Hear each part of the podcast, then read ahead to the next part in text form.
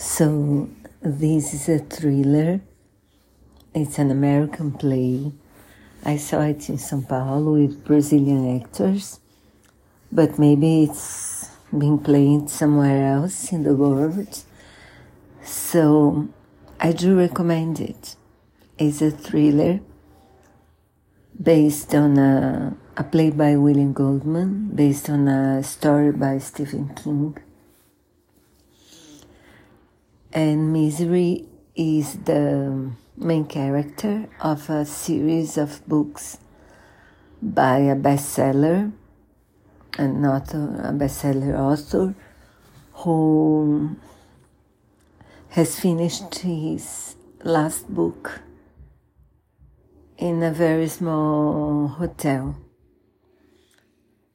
And there is this nurse who lives in a, in a uh, isolated house in a small, very small farm. He has an accident and she sees it. She's a big fan of his.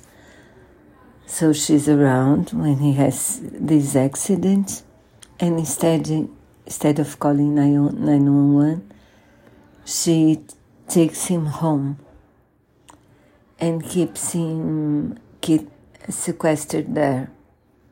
And we'll see what will happen. So it's a very good thriller.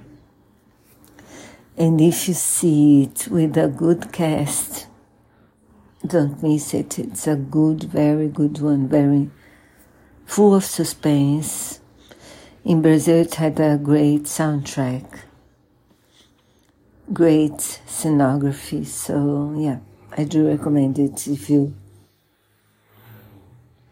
have the opportunity.